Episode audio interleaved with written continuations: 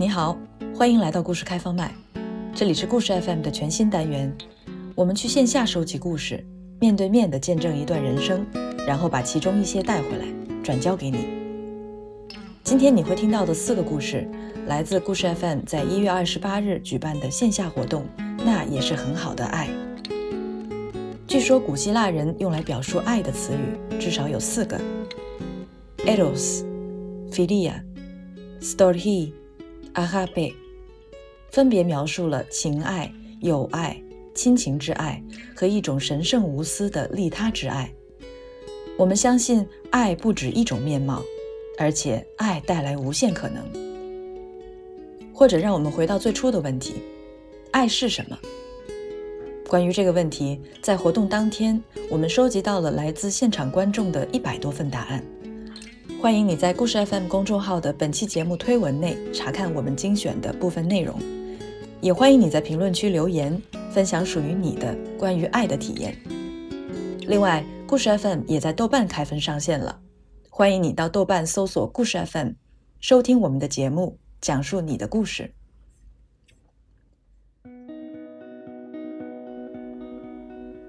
今天的第一位讲述者是来自德国的妮娜。他在大学期间学的是中文，曾经在台南和武汉留学过，也曾经在上海、广州和北京工作过。现在他从事口译和笔译工作，他将用中文为我们讲述一个关于他的家庭的故事。大家好，我的名字叫妮娜，我的家庭背景比较复杂，我的父亲是在。南斯拉夫社会主义联邦共和国出生的，奶奶是匈牙利人，爷爷是德国人。五十年代末，我曾祖父开了家庭会议，宣布全家要移民到德国去。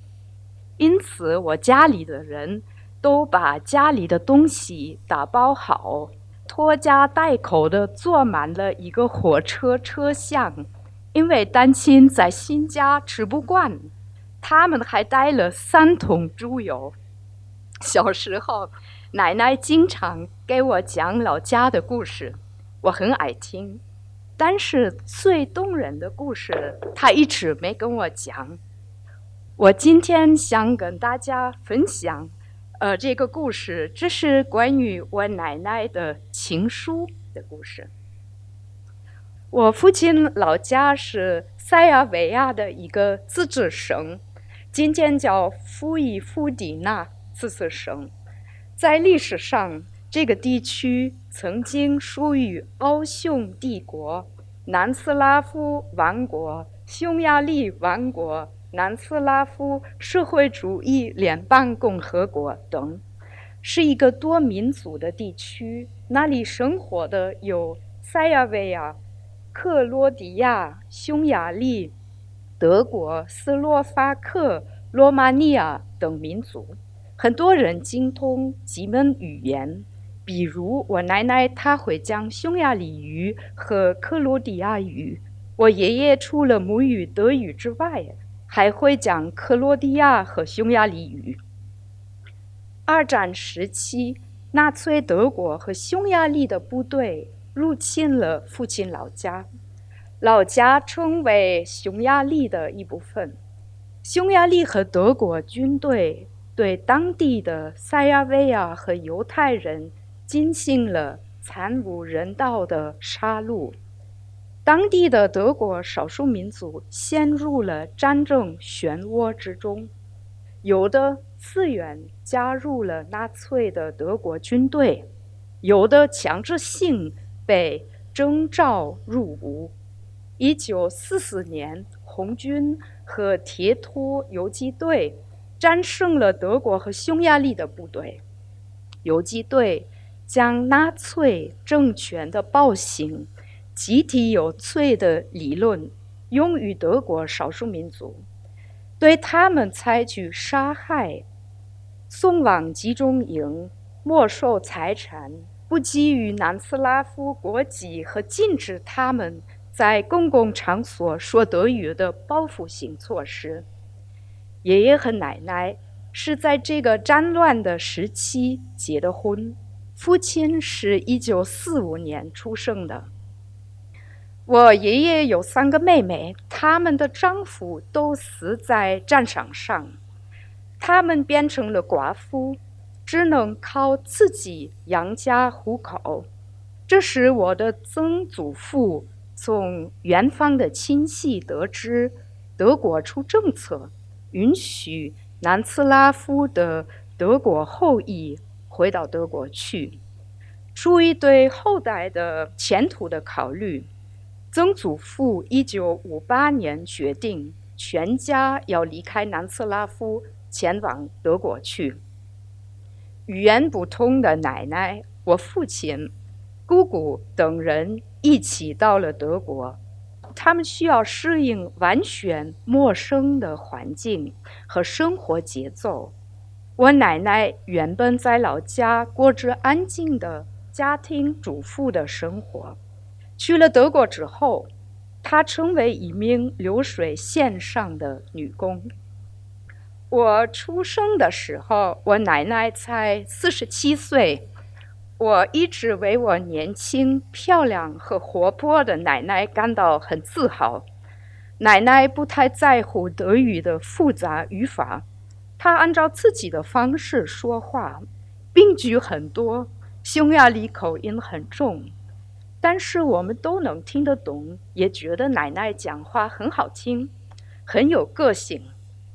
爷爷是一个比较严肃的人，他比奶奶。大十岁，做事有条有理。爷爷对我们小孩的要求很高，爱挑刺。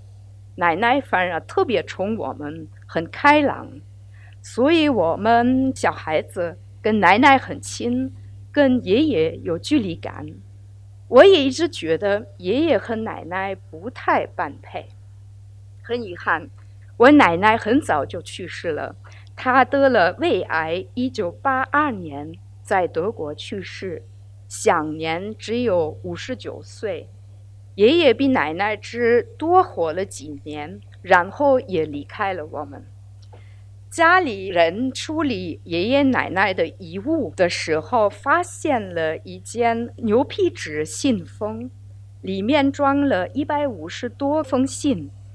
我父亲一翻开这些信。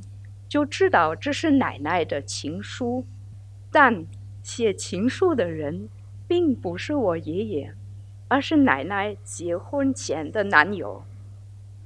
父亲花了一个月的时间才把这些信看完了，他慢慢了解奶奶一直藏在心底的初恋故事。这位前男友名字叫南朵。我奶奶是在老家与南多认识的，两个人很快就陷入了爱河。那时候，南多在布达佩斯上大学学法律，奶奶只上了老家的师范学院。他们从1941年到1944年都在通信。那时，整个欧洲陷入了战火。除了谈情说爱，南多也在信里跟我奶奶分享了许多关于文学、历史和当时政治的想法。他坚决反对法西斯理念，反对对犹太人的屠杀。他们彼此间有很深入的交流。因为南多的文笔很美，我父亲读这些信很投入，很感动。他甚至起了想认识南多的念头。很遗憾，我不会讲匈牙利语。我父亲读这些信，我无法读。但我认为他们对奶奶应该十分宝贵，否则他不会把他们带到德国去，一直保管好给他的子孙后代。信堆中也有一份简报，是奶奶的姨妈。几十年前从老家寄给他，这份简报是关于一名法官的消息。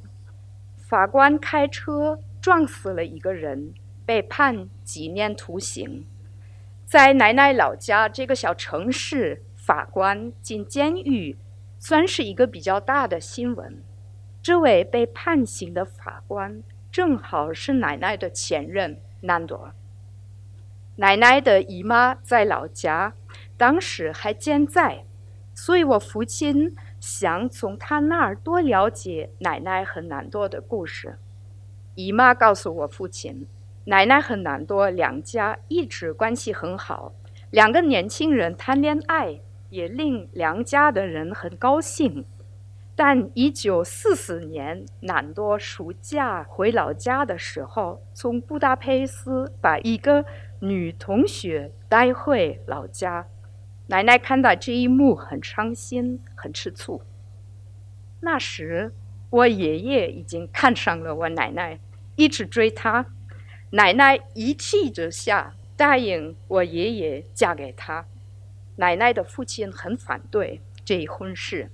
其中的一个原因是我爷爷是德国人，但奶奶很固执，还是嫁给我爷爷。结婚后，奶奶辞掉了小学老师的工作，成为家庭主妇和三个孩子的母亲。通过奶奶的姨妈，我父亲很快拿到了南多的联系方式，父亲就提笔给南多写了第一封信。您好，我是尤里的大儿子马提亚斯。我母亲不幸已经去世了。南多马上就回信，他写的第一句话是：“亲爱的马提亚斯，我见过你。当时你母亲推着婴儿车在老家的河岸上散步。从那之后，南多和父亲就开始经常通信。”父亲很惊讶地发现，南多对远在德国的奶奶的情况其实有所了解。他知道奶奶有三个孙女和一个外孙。我父亲是一名中学老师，我姑姑家一名逃到德国来的匈牙利人。其实，这些都是奶奶的姨妈告诉他的。这位姨妈也一直给我奶奶传递了南多的近况。父亲从南多的信里了解到，老家成为南斯拉夫共和国的一部分后，南多离开了布达佩斯，在贝尔格拉德继续上大学。毕业后，成为一名威望很高的法官。南多娶的老婆是当地的犹太人。他遭受了纳粹侵略者的迫害，被送到集中营。十四岁时，被从奥斯维辛集中营救出来。他们生了两个女儿。正因为他们的特殊家庭背景，南多的妻子和两个女儿并不喜欢看到他与我父亲经常通信，主要是因为这些信来自德国。一九八七年，南多的妻子和女儿去了以色列探亲。趁他们不在，我父亲专程开车到南斯拉夫的老家拜访了南多。他们两个谈得非常投缘。南多是一位安静、乐于思考、知识渊博的人，给我父亲留下了深刻的印象。南多当时惋惜地说。要你走的这么早，太可惜了，实在太可惜了。回德国后，父亲和南多还是继续通信，但三年后，父亲突然不再收到南多的信。我们猜测他已经在老家去世了。这就是我的奶奶的故事，一份藕断丝连的爱。谢谢第二个故事的主人公是罗海月，他是中国大陆第一位 CFRE，也就是国际注册职业筹款人认证的获得者，先后在联合国总部、美洲对话组织、红树林湿地保护基金会等机构工作过。2007年，他在英国创办了 O Fund，中国留学生爱心助学基金，这也是英国最大的对华支教组织。从那以后，他一直在国内外非营利组织管理和筹款相关领域工作。现在他是字节跳动公益运营负责人。今天他要讲的故事也和公益有关。我的职业有一些奇怪，刚刚大家可能听到了，我是一个职业的筹款人，不知道大家有没有见过啊？但是可能概率非常小。就是我做的是什么事情呢？帮助有需要的公益组织和这些机构去筹到款。这个在国外是一个专业化程度很高的工作，就像注册的这个。会计师、律师等等，它是有背后有比较高的技术门槛的。也就是说，你要通过一系列的这个考试和学习和五到七年的这个实操了以后，你才有办法去做这么一个事情。但是在国内，因为公益机构的职业化其实不够强，那公益机构的筹款那就更说不上有这个专人和专业性的这个事情。这也是为什么我们现在可能会碰到很多这个。乱象的一个很重要的一个原因，所以我一直跟大家说，其实我做的工作就是，其实我是在卖那个爱，因为我相信每个人心中都有爱。那筹款人干的事情，其实就是想办法把大家这个爱通过钱的方式给他掏出来，帮助到那些缺钱的人。所以我一直干的是这么一个事儿。其实我从大学还在还在本科的时候就一直在做公益的事情，然后我大概大一的暑假创办了一个自己的公益的基金会，然后从那个时候我开始做助学的事情，在那个时间以后的十年里，我的那个小小的机构可能一直在资助了，到现在应该有超过八百多名的学生完成了他们的学业，并不是一个当时一出发就想好要做这么长时间的事情，更多的是一步一步的就做到那里了。但是在这个中间，我自己有一个很大的一个心路的变化。一开始刚做这个事情的时候，有一个我们说的那种救世主情节，因为第一次感受到了自己有力量能够帮助别人，然后那个时候觉得自己好厉害，对吧？你能做一点点的事情，这里的孩子居然你给他三百、五百块钱就可以管他一年，然后那个时候你觉得说，以我的能力，我能帮好多好多的孩子。然后一开始是非常嗨的一个状态，直到后面你帮的孩子多了以后，你开始麻木了。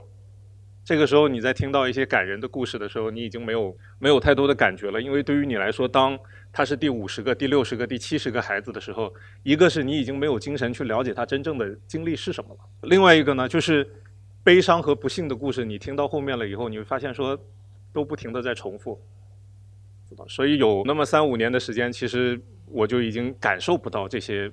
孩子给我带来的力量和爱，也不知道自己在做什么，但是我知道这个机构要运营下去，所以我一直在做那个事情。然后有一个比较特殊的孩子，我今天想讲的是这个故事，是我在刚开始做助学的时候，非常早年的时候碰到的。我碰到他的时候，他大概二三年级，在四川的藏区甘孜州的一个孩子，普通话说的不是很好，但是呢，他是那个小学的班上，大家都是九岁左右，他是一个快十五岁的一个一个孩子。因为当地的孩子是，你什么时候开小学，我什么时候开始上学，所以他第一波孩子也不一定是入学年龄加入进来的，甚至是我都觉得他自己有点搞不清楚他自己到底多大了，他就觉得自己好像是大概十多岁的样子。那这个孩子呢，我们一直在资助他，然后我可能个人对他的关注会相对比较多一些。时间快进五六年，有一次我去找他的时候，他即将要高考，高考了之后。不管他是什么样的成绩，他至少应该能读到当地的一个类似像中专的一个学校，他就要离开他的县城了。因为那个时候我们的这个招生的名额应该已经打开了，只要你愿意上学，基本上还是能能上学的啊，无非是要交多少钱，你能去一个多好的学校这么一个一个问题。那一次见到他，可能是我某一次从国外回来，然后前面应该是有两三年的时间没有见了。我知道我这次见完他了以后，到家乡去看他，下一次见到他又是不知道多久。我们就到了一个他家的一个后山上面去散步，我就想陪他走一走，然后基本上我要离开了。下一次见到他，可能又是好几年以后的一个一个事情了。他一路上没有跟我多说太多的话，就一直在问我，就是说你下次还什么时候会来？我什么时候还会见得到你？我还见不见得到你？我觉得非常奇怪。我觉得如果你要见我，或者我要见你，其实是个挺容易的事情，虽然远吧，但是你只要想去，我一个周末我怎么都到了。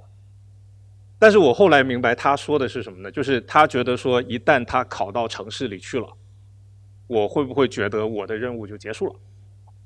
然后我的任务结束了以后，这个对我来说是一个工作，我就再也不会去见他了。所以那一次的见面对他来说，他心里其实非常非常的重。但是这个是我后面才意识到的一个事情。那我后来临走的时候，他把我的背包拿了过去，他拿了一叠厚厚的作业本大家知道那种薄的那种作业本那种田字格的作业本厚厚的一叠作业本塞到我的包的那个最下面。他说：“你回去了，你再看。”然后我就觉得很奇怪啊，这个临走前给我塞一堆纸，这是这是什么样的一个一个事儿，对吧？然后我就想说：“好好好，那我就回去再看。”然后我确实就搭上了飞机，回到了深圳。然后我在收拾行李的时候，我才想起了这叠纸在我的背包的最下面。然后我就拿出来，这叠纸是什么呢？是他过去四年时间所有的累积下来的。对我的一个倾诉。他每次碰到困难的时候，他不知道怎么跟他的老师说，他不知道怎么跟他的同龄人说，他就会写下来一封信。这封信，因为我那时候在国外，然后他那封信他不知道怎么寄给我，他也不知道怎么打给我，他也觉得这些事情非常的细碎，我没有必要好像事无巨细的都跟你说，但是你好像是那个生命中唯一会在乎这件事情的的人，因为他。他身世比较不典型吧，他的家里有七个孩子，他是那个最小的，在他还在读高中的时候，他的爸爸就已经八十多岁了，所以就是可以说是最不受重视的那个那个孩子。信里面有很多的细节，但是我能想起的几个非常打动我的点是，有一个是他从大概中考的时候就意识到自己已经近视了，因为他坐在教室的第一排，他依然看不清黑板。但他总觉得是因为自己不够努力，他不知道有近视这个东西，他觉得我应该是不够努力，我没有办法看清黑板上写的东西。很多同学坐在我后面都能看得清，但是为什么我坐在第一排我依然看不清？我是不是不会学习？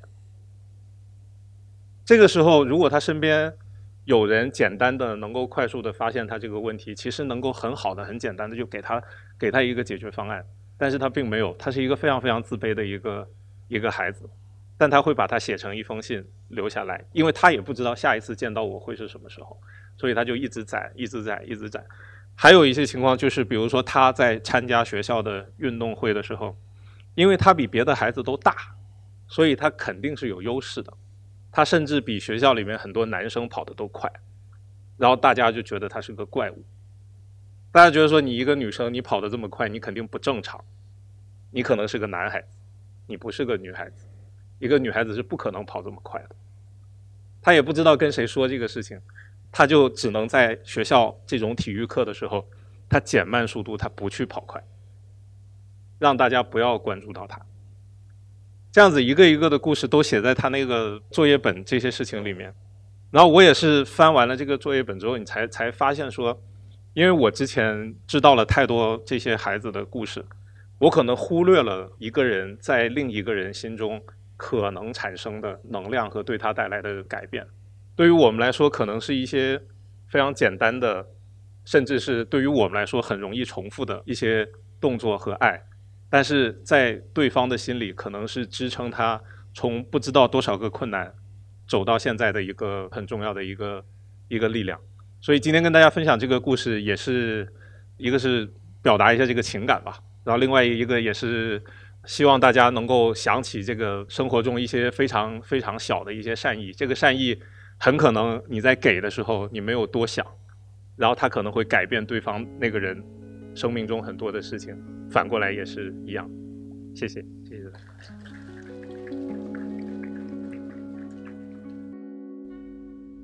第三个故事的主人公是小吉，他今年二十四岁，来自广州，现在是一名香港的法律工作者。他无法到现场来参加活动，所以在线上分享了他的故事。你马上要听到的就是小吉从香港发来的声音。大家晚上好，我是小吉。今天我要分享的故事是跟我的前任，准确来说是我的前夫有关的。大概是在二零二二年的春天，那个时候香港疫情大爆发，全面封城，人心惶惶。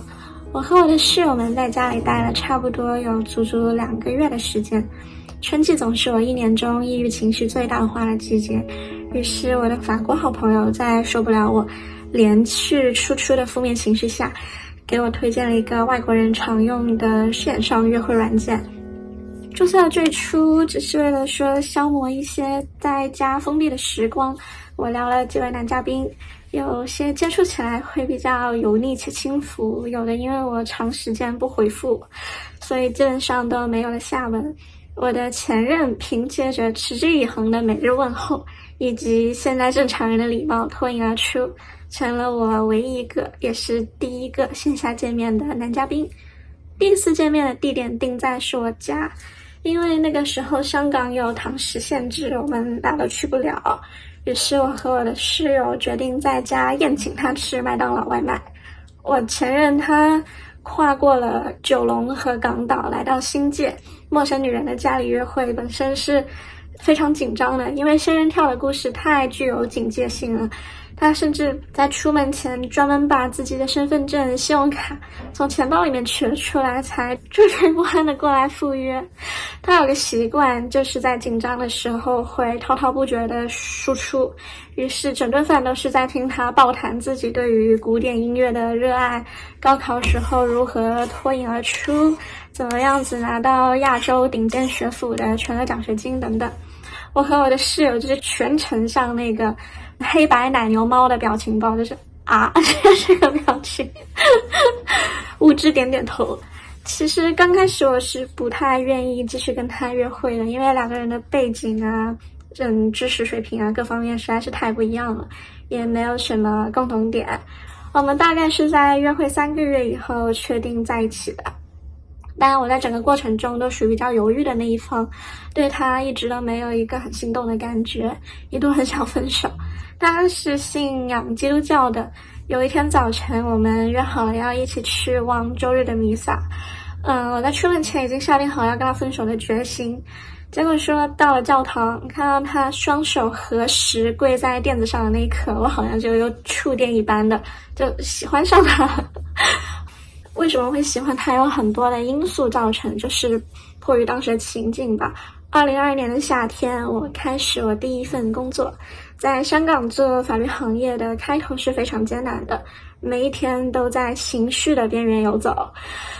除此之外，香港本地律所，当然也可能只是我们所的工作氛围不是很好，同事们尔虞我诈。每天跟港版《甄嬛传》似的，我过得不是很开心。但是那个时候，我前任刚好是处于说从本科生到研究生的那个暑假，他有比较多的空闲时间，所以每天早上他会牵着我的手，急匆匆的从新界赶去中环上班，把我送到公司楼下，然后再匆匆忙忙的下楼去给我买好今天要吃的早餐送上来给我，他又会回到自己的宿舍睡觉。中午来接我吃饭，晚上来接我下班回家，这样日复一日的陪伴。至少说，在我工作的最初是提供了很多很多的情绪上的支持的。再来就是说，新冠，我们一家三人带猫全阳了，就是我当时是状态很不好，烧到是晕倒，他大半夜的把我背去医院，给我妈妈打电话安慰我的家人。本身他自己呢是打了三针那个 Pfizer 的疫苗，所以只要说及时离开我的住所，他大概率是不会感染的。但是他还是说坚持寸步不离的照顾我，例如说我烧糊涂了又不能吹风，他大可以在客厅继续吹空调，因为香港的夏天真的特别热，但他却坐在我床旁边地板上。就开一条小小的缝，门缝吹吹风守着我。那个时候，其实我已经卸下来就是外貌的光环，就烧得又黑又丑，整个人都散发着几天没有洗澡洗头的那种油气。但是他还是说每一天都会抱着我猛亲，一直夸我很漂亮。总之，那个时候在生病的期间，我特别幸福。我没有上班，只能两个人锁在小小的房间里面拥抱。在我们新冠的时候，不仅仅是我脱下了美女皮囊，他也是卸下了我不喜欢的武装，变得无厘头又可爱。我们在家日常就是一起看动画片儿，学小猫说话，还有睡觉。大概是那个时候烧糊涂了，在新冠康复的第一个周日，就是他洗礼日，我和我的室友还有他，我们三个人一起搭地铁去中环的圣约翰教堂去洗礼。我们在途中的时候，我和他开玩笑说：“哎呀，好想跟你结婚呀！”然后我的室友她是个天津女孩，她比较爽朗，她就说：“行啊，你们俩谁不结婚谁孙子。”然后我就赌气，我想结就结。然后之后我就开始给我的 HR 发短信，我说：“那个我明天要请个假，因为我要去嗯婚姻登记处结婚。”然后他呢，他就开始在那个婚姻登记处那个官网上面就开始注册报名，说哪天哪天我们要去登记一下。我室友直接就傻掉了，这真的是一个非常荒谬的开头。婚礼那一天，我打扮成是暗黑系新娘，穿着全黑的礼服和头纱去了婚姻登记处。当登记处的文员让我们起立。宣读誓言时，我手持黑色捧花，我们四目相对。我看着他的眼睛，我说：“I 小吉，will take the B B B as my lawful wedded husband till death do us apart。”结束之后，我们请好朋友们在东方文华吃了下午茶，就当做说是摆了一个小小的宴席。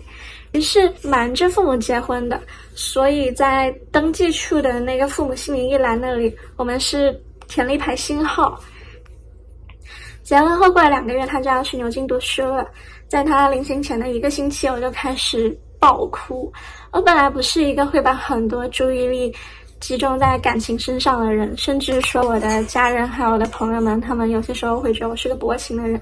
但是当我的律师他问我说，小吉，你的老公要离开香港了，你会很难过吗？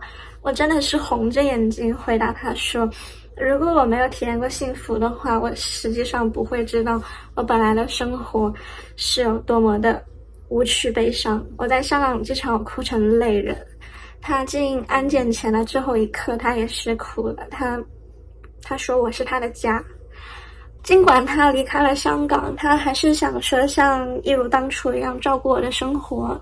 所以说，每日的清晨，他都会等待我起床，给我打电话，然后点好我喜欢吃的早餐送到公司。看到说我在公司吃了早餐，他才会在凌晨入睡。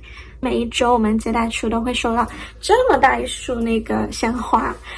reception 的姐姐们总是开玩笑说，老公对我实在是太好了。似乎一切男朋友的义务，他都是很尽力的在远程去完成的。甚至在我生日的时候，他给我发消息说：“哈尼，你的生日礼物回来了，随附的是一张来回香港的机票。”并且他那个时候在欧洲把他的手给摔断了，他是打着石膏回来的。那个时候还是香港刚刚宣布说免除境外回来的疫情隔离措施。他抢了很高价、很高价的机票，就是为了回来陪我过一个生日。不久后，我实在是有点就受不了那个相隔两地的夫妻生活，我就向公司递交了辞呈。在二零二二年圣诞节来临前的两周，我独自一人远赴英国。在希斯罗机场，我看到他的时候，他拿着一块小牌子，那个小牌子上面画玉桂狗的照片，因为他也是觉得我长得很像玉桂狗，我的性格也是。欢迎我回家，我们紧紧拥抱。他说：“嗯，我们不要再分开了。”我们甚至阻挡了来往的行人。我回到家里，家里泡好了温热的蜂蜜水，桌上摆着我最爱的郁金香，以及欢迎我的巧克力。冰箱里放着我最喜欢的干白葡萄酒。我以为说心心念念的幸福生活终于来临了，没想到几天后便是我们噩梦的开始。我到了英国之后，一直在持续的发低烧，反反复复。十二月二十三号的早晨，我们在医院看病的时候，他收到他父亲发来一条消息，让他尽快回家一趟。他试探着问了他父亲几次，他父亲都只是说：“呃，不是很方便讲，你先回来。”同时，他的母亲也不回复他任何消息。当晚，他便回到了他父母家里，四个小时完全没有给我发一条消息。我心急如焚，在英国一个人等待他。他。重新上线那一刻，他发的第一条消息是“天塌了”。我想有的朋友应该已经猜出来了。是的，他的父母发现我们偷偷结婚，然后现在一起同居在英国。发现并不止如此，同时还有大家最害怕、最尴尬到脚趾抠地的名场面。他的妈妈还发现了我的微博账户，我的微博好友都是说这么多年在人生各个阶段的。闺中密友，大多都是女孩子。我是完全不会对陌生人设防的，可以称之为是我的个人法风小天地。他妈妈但凡说找到我任何一个其他的社交软件，比如说 Instagram，或者说我的朋友圈，都不会这么死亡。我有多年吸食香烟的陋习，我也有很多纹身。我会说脏话，我之前有过别的男朋友，这些都在我的微博里面。你一条一条翻下去，可以翻出几年前的东西。他的父亲甚至给我列举了七条罪名，这七条罪名分别有：吸烟、宿醉、纹身、穿着暴露、呃，女同性恋、呃，打鼻钉，还有出入赌场。你还有什么为你的女友辩解的吗？还是说是你的太太？我曾经在微博上面发过一条说来月经了不用当妈妈了耶，然后他的父亲很严厉很严厉的说，连月经都发到微博上面去，他还有没有就是说我还有没有一点羞耻心？他父母甚至以为说是我和别的男性发生了性关系，嗯，还很强硬的检查了我前夫的护照出入境记录才罢休，那种感觉就是说我第一次。感受到自己的身体是完完全全暴露在注视下面，接受他人的羞辱，秀偏见的羞辱，我感觉自己是体无完肤。他们是书香世家，我配不上他们优秀的小孩。后来我们就爆发了激烈的争吵，轮流崩溃。在某一次吵架的时候，我前夫终于提到，他讨厌我一天天无所事事的躺在沙发上刷抖音，他不喜欢我不学无术的样子。那讨厌我在他提到泽连斯基的时候表现出那副无知的样子，我的种种都使他父亲的话在他耳边重复环绕。他父亲说：“你现在喜欢只是他的外貌，你被你们之间的激情干扰了，冲昏了你的头脑。你会慢慢发现你们完全不是同一个阶层的人，你们不合适，你会后悔的。”跨年的时候，我们一起去了伦敦。本身我们两个对跨年倒数的行为是嗤之以鼻的，但是到了十一点四十分的时候，我说说，嗯，要不我们去跨年吧。所以我们两个人就是像个小狗一样，穿着睡衣还要开裆裤，疯狂奔跑在前往市中心广场的地铁上面。二零二二年最后一分钟赶到时，全场欢呼雀跃。迎接二零二三，我们在盛大的烟花前接吻，好像那一刻的烟花就预示着我们的夏天跟烟花一样绚烂，且是转瞬即逝的。二零二三年的一月，我们决定去芬兰，去度过我们迟到的蜜月。在芬兰的最后一晚上，是在圣诞老人村的玻璃屋里，这是我期待了很久的住所。独栋的别墅，还有配有那种藏在森林里的私家温泉。我从十月份开始就日思夜想，可是当我早晨醒过来，在漫天飞雪的森林玻璃屋里，我转头去拥抱他，他却没有回报我。他 mumble 那种喃喃道说：“怎么会这样？”然后我我不是很理解，我我问他说什么意思？他说：“怎么会连抱着你睡觉都没有感觉了呢？”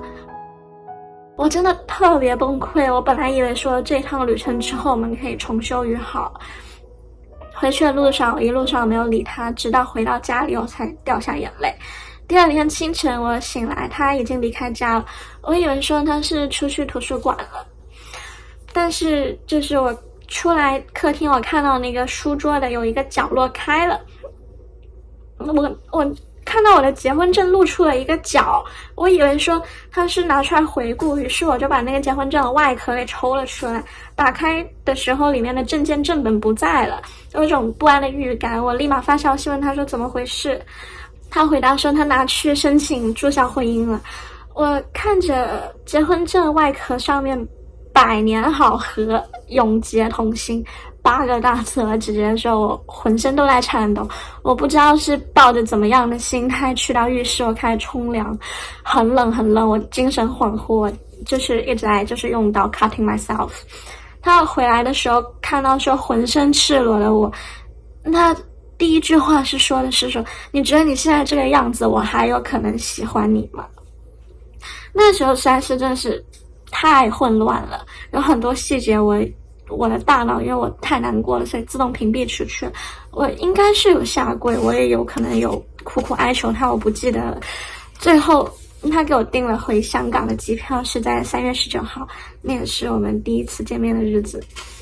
从芬兰回来之后，我们不再说爱，可是当我离开他的时候，他还是哭着对我说他很爱我。那爱是什么？爱是一刹那的情感冲击吗？还是说不放弃彼此的承诺呢？我至今都无法回答这个问题。我也受够了在不爱中去寻找被爱的痕迹、被爱的证据。基于长时间的精神还有情绪的紊乱，我在回国之后被确诊出了甲亢以及那个心脏病。我试图去理解，说这是爱的代价。每一天生活的地方是我们曾经称之为乐园的城市，看着每一个存在相爱时身影的角落，我开始重新工作和生活，花一段时间。嗯，去年的十一月，他回来一趟。他拿下了国际上很有分量的奖学金，成为了一名优秀的青年学者，会继续在牛津攻读博士学位。我们见了一面，算是一个了断。随后我也拿到了美国的法学院的奖学金，即将在今年八月份去攻读我的另外一个法学学位。我都快要忘记了，曾经我们的共同的目标是一起考取美国大学，一起在美国生活。他离开后，直到今天，我们再也没有联系过。未来应该也是不会再有任何交集，一切恍如隔世般。尽管偶尔他还会出现在我的梦里，浮现在那个夏夜来临前相爱的时刻里。我曾经是他的妻子、爱人、小狗，我们的爱像烟花一样绚烂，转瞬即逝。但我还是觉得那是很好的爱。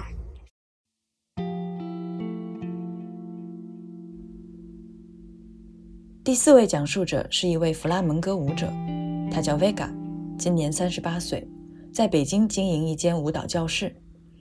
他的日常就是跟女人们在一起跳舞，跳很多舞。在他看来，学生们各有闪光点，有人业务能力极强，有人有超强同理心，还有人有特别高的创造力。但是很多女性都会反复跟他确认自己是不是正常。这件事让他很伤感。大家好，我是 Vega，是一个 Flamingo 舞者。我知道我上来了以后，你们应该多少会有一点失望，因为你们期待的 Flamingo 舞者应该是那样的，我是这样的。那我稍微的再介绍一下我自己，我是宁波人，我一半是朝鲜族，妈妈那边是朝鲜族，所以其实我的成分比较复杂，一直跟着家长的工作不停的流动，多少也有一点吉普赛人那个意思，对吧？然后呢，我在大学的时候啊，特别偶然的一个机会，我看到 YouTube 一个影片，就是 Flamingo。我当时看，我就觉得我的天哪，世界上还有这么帅的一个东西！就这件事情是让我很震撼的，就非常直白的一个理由。于是我就在上海找到了我们第一位我的 Flamingo 启蒙老师，他也应该是在国内第一位教授 Flamingo 的老师。然后呢，大学四年过去了以后啊，我的家呢。给我在我的老家宁波电视台找了一个工作，因为嗯专业对口嘛。但是我那个时候也是，我好像总是像高三考上戏的时候也是，大学毕业的时候也是，突然有一个声音决定让我改变我自己的生活和命运轨迹。那个时候我就想去西班牙看一看，那个愿望来的很突然，但是也很强烈，就是有一种，因为年轻的时候可能会想的更严重一点，我觉得我要是不去我就死了，当时就是这么想的。所以呢，我就骗我妈，说我要去西班牙学电影，然后连我妈都笑了。你去西班牙学什么电影？然后后来我就说，那我学新闻行吗？我妈呵呵一笑，你去西班牙学什么新闻？于是呢，我就跟我妈妈袒露了心声，说我真的很想学弗拉明戈，我想去西班牙看看，就去一年，求求了。一年以后我就回来。然后我非常非常感谢我自己的母亲，因为我的妈妈其实在我所有做这些特别突然的决定的时候，她对我有一个基本的信任。我妈妈就说：“那你要实在是这么想的话，那你就去吧。”然后呢，我就去西班牙了。这听上去好像是一个特别浪漫的故事，是不是？就是一个年轻的姑娘远赴西班牙追寻自己舞蹈梦想，但其实到了西班牙以后，我发现远不是这么一回事情。我是到塞维利亚嘛，嗯，是西班牙南部安达卢西亚首府，安达卢西亚也是这个 flamenco 的发源地嘛。一个月时间，我和 Savia 的蜜月期就过了。我第一年的时候呢，是去了一个 flamenco 专门学校，啊，叫 f u n a c i o n Cristina Eden。那我呢是属于里面的舞蹈专业。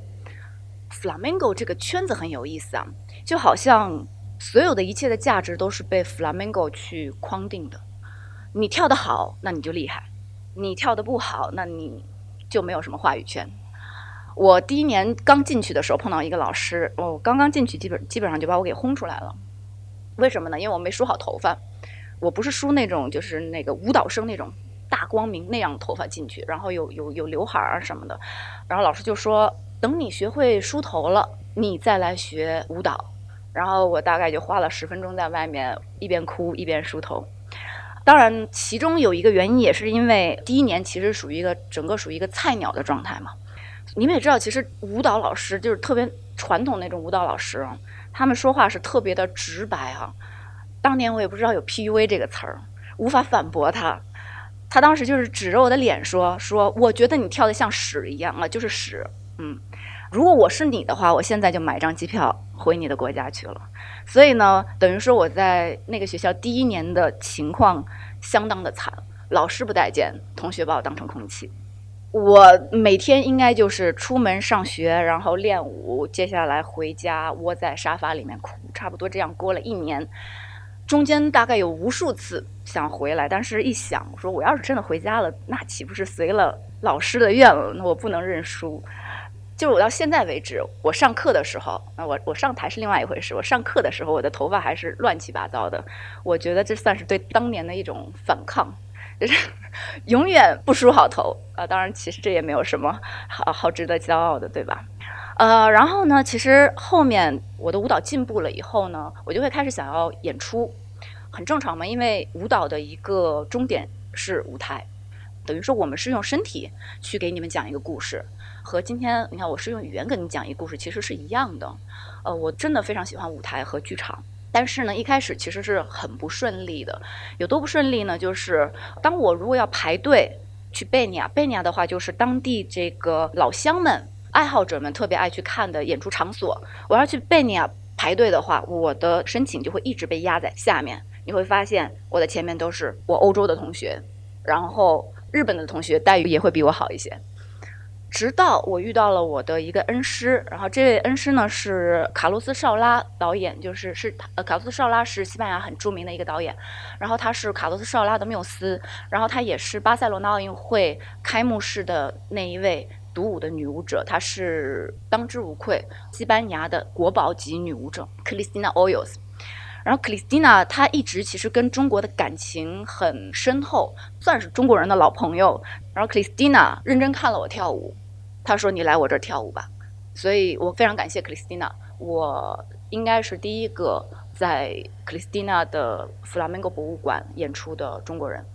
克里斯蒂娜给了我非常多的舞蹈也好啊，人生也好的建议，其实就挺现实的。就是我遇到贵人以后，突然我在西班牙的路就会变得很顺利了起来，开始接到了工作，我还有机会发表我自己的舞剧，我可以在塞维亚发出我自己的声音了，也很有意思。因为我在塞维利亚待了将近六年嘛，第五年的时候，你会发现，当舞蹈进步了，你跟老师变得很熟了，我如果去参加一个老师的课程的话。我如果是最后进来，老师会让我站在第一排。这个时候，我总是会想到我第一年，我第一年在那个学校，那个时候我是被老师摁在最后一排的，我是没有办法挣扎的，所以我经常会想到我第一年的遭遇。在西班牙的第五年，我变得很焦虑，因为我不知道我应该要怎么办。我决定要和弗拉门戈一起走一辈子，但其实说实话，我没有办法在西班牙靠弗拉门戈生活下来。在西班牙，弗拉门戈舞者的收入主要是几部分。你们也知道，其实真正的去做创作和演出是不赚钱的。像很多一线的舞者，包括我的好朋友刚拿国家舞蹈大奖的阿娜·莫拉雷斯，只有这样级别最顶级的弗拉门戈舞者，政府会拨给他们一一部分钱。所以，大部分的弗拉门戈舞者只有两条路：第一条路就是开课挣钱；第二条路就是你们如果去过西班牙旅游的话，他们有那个小酒馆叫达布劳。在那儿挣钱，一般来说挣钱的途径就这两个。第二条对我来说是完全打死的。我非常理解，因为你们如果作为游客，哪怕我作为游客去达布劳看演出的话，我是不太期待看到一一张东方人的脸的，所以我非常非常理解。我相信每个人都有自己的使命，所以我想，那不然我就回国传播 flamenco 艺术，因为我真的很喜欢 flamenco，真的非常有意思。我想说，我要做一个安利者，其实是不是也有意义呢？所以呢，在一五年的年末，我来到了北京，我开了我自己的 flamenco 工作室，叫 Lucero，是启明星的意思，因为我自己的名字 Vega 是织女星。这个舞蹈教室，我从第一天开始。我就希望它能够是一个避风的港湾。我的工作是一直和女人打交道，我几乎没有男学生。目前只有一个男孩在我们教室学舞，所以我认识非常非常多的女孩，我也拥有很多关于女性的故事。因为 flamenco 它其实是具有抗争精神的。这么说吧，flamenco 我简单的来讲一下，flamenco 呢，它是一个由吉普赛人，这个大家肯定都知道，然后还有阿拉伯人、犹太人以及西班牙天主教徒这四种人一起创造的，而且是底层人民一起创造出来的这个艺术。它的整个构成你会发现，异教徒，也就是被排斥的异乡人占了最主要的位置。但是就是这样一个混血的异乡人的艺术，今天变成了西班牙的国粹。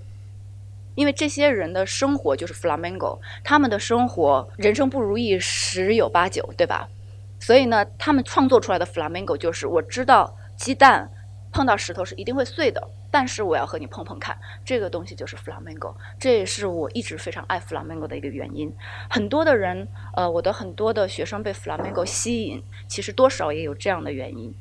他们从事各行各业的工作，我每次都会和我的学生说。同样，作为女性，我只是 flamingo 跳的比大家好一些。每一个女性我接触下来，我都能发现她们非常闪光的地方。但是有一个让我很伤感的地方，就当我们变得很熟悉起来，他们开始愿意和我分享他们的故事的时候，他们总是会问一个问题，就是说我是不是很奇怪？我是不是跟别人不太一样？我是不是不正常？然后我会跟他们说：“你想啊，弗拉门戈。”他的这个创作者，四分之三在当时都是异乡人，都是不正常的人，那又怎么样呢？他们有巨大的能量。创造出了这么一个有生命力的艺术，它像一记直拳一样，它一点都不委婉。Flamingo 真的一点一点都不委婉，它的歌词就是特别有特点的几个歌词，我稍微跟大家分享一下。比如说，我希望天火降到你妈头上，这个我经常跟学生 学生分享，因为太好玩了。他说：“我希望天火降到你妈头上，为什么呢？因为你说闲话。”哎，这个就是差不多是这样的歌词。然后还有另外一个很暴力的歌词，也是就是讲情侣吵架的，说我跟你吵架了，这个鸭子有多少根毛，我就想捅你多少。刀也非常 非常非常生动的，像很多的 flamingo 的这些东西啊，都是源自于他们的真实的生活和情感嘛，很奇妙。就是我觉得我的学生还有我，其实我也一直说实话，我也一直觉得就是我不太正常。学了 flamenco 以后，你会发现在 flamenco 里面，嫉妒也好，憎恶也好，是被允许的。跳 flamenco，我的老师跟我说过最重要的一句话，就是我的老师 Manuel b e d a n 跟我说过最重要的一句话，就是你要跳得像一个人，就是有七情六欲的人。所以呢，当我的教室的女生去质疑他们自己的时候，我就非常的希望他们能够在 flamenco 的舞蹈里面。去释放，所以其实 flamenco 它有各种各样的曲式啊，它有不同的意义，它不只是卡门，它其实有比卡门更加旺盛的一个生命力。我经常说，我们其实不是经常会被当成踢踏舞，对不对？你看我今天穿了舞鞋过来的，我们的舞鞋上面是钉子，我们跟踢踏舞不太一样的是，我们想要出来的声音是往地下走的。因为我们想要连接地面，flamingo 其实是一个大部分时间都在叙述痛苦的一个艺术，所以你会感觉到它和踢踏舞是不太一样的。我稍微给大家稍微展示一下。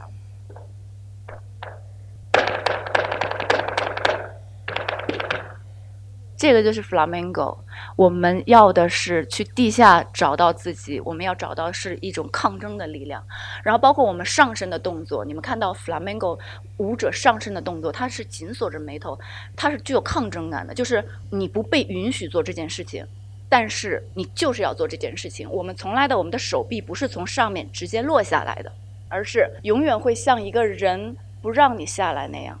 无论 flamenco 的手臂上升还是下降，我们好像永远被一个什么东西困住，但是我们绝对不会困于其中。我们一定会想尽各种方法，像是困兽在做最后的挣扎一样，我们会用我们自己的生命去挣扎、去挣脱出来。所以，我觉得这个是 flamenco 舞蹈最大的魅力之一，也是这么多姐妹能在 flamenco 的，当然了，兄弟们也也欢迎在 flamenco 里面寻找到力量啊。最后呢，我想分享一件事情，就是新年的时候，西班牙国宝级舞者玛利亚巴赫在国内应该是译成玛利亚佩吉。她元旦的时候三天在国家大剧院有一个演出嘛，是一个女性主义题材的演出，因为玛利亚非常的关心女性的处境，然后她用一个阿拉伯故事的背景，但是她是在讲女性的现状。她来北京演出的时候呢，也来了我的教室，做了一个非常短的一个工作坊。玛利亚六十多岁了，一头银发。最后，她告诉我们的就是：永远不要停止跳舞，永远不要停止跳 flamenco，因为 flamenco 是向内找寻自我的东西。我们会有很多很多理由放弃 flamenco，比如说我要照顾老公，我要照顾孩子，我工作太忙了。但不要放弃 flamenco，不要放弃属于自己的舞蹈的时间。其实 flamenco 可以去代替成任何的东西。任何你所热爱的事情。玛利亚说完这句话的时候，她的脸上的表情特别的慈祥。下面二十多个姑娘，有好多姑娘都哭了。那个时候，因为我是零七年开始学 flamenco 嘛，今年已经要进入我第十七年和 flamenco 共度的人生了。所以在那一刻的时候，看到玛利亚脸上的表情，然后我看到我自己的学生脸上的表情，我当时真的只有两个字，就是真好。呃，那我今天的分享就到这里了，谢谢大家，感谢大家。在我们收集到的答案之中，有人说，爱是一段同行的路，爱是一场美好的旅行。我们希望通过收听这期节目，倾听这四段不同的人生故事，你也跟我们共度了一段美好的时光。不出意外的话，这就是故事 FM 春节前的最后一次更新。新的一年，我们希望你健康快乐，过有爱的生活。